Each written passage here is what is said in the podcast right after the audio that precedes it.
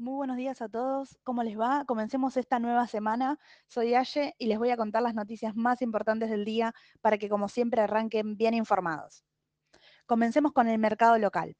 El Banco Central vendió otros 99 millones de dólares y finalizó el mes con una pérdida de 1.918 millones de dólares.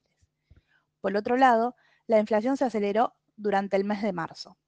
Así estiman las distintas relevamientos de consultoras privadas que adelantaron que la variación del índice del precio al consumidor se ubicaría en torno al 7%. Quien también es noticia durante esta semana es el FMI.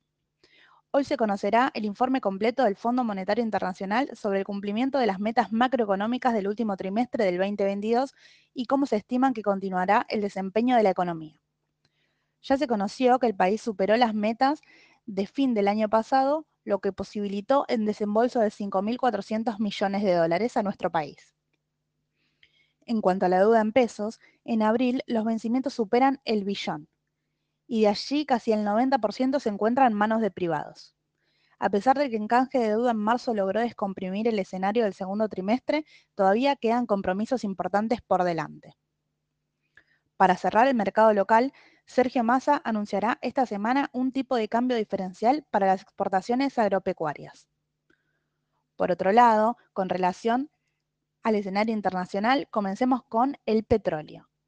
La Organización de Países Exportadores de Petróleo reducirá su objetivo de producción de petróleo en un millón de barriles por día a partir de mayo, con el propósito de poner un piso en los precios de crudo que cayeron en las últimas semanas en respuesta a la desaceleración económica de las economías desarrolladas.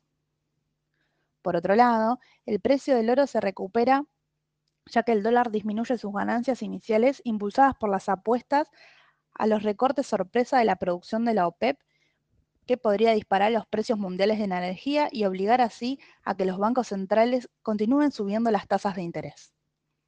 Por último, los índices se encuentran en las negociaciones previas al mercado de forma mixta. El Standard Poor's y el índice Nasdaq de forma negativa con sus ETFs de referencia SPI y QQQ, mientras que el día, el Dow Jones, se encuentra de manera positiva.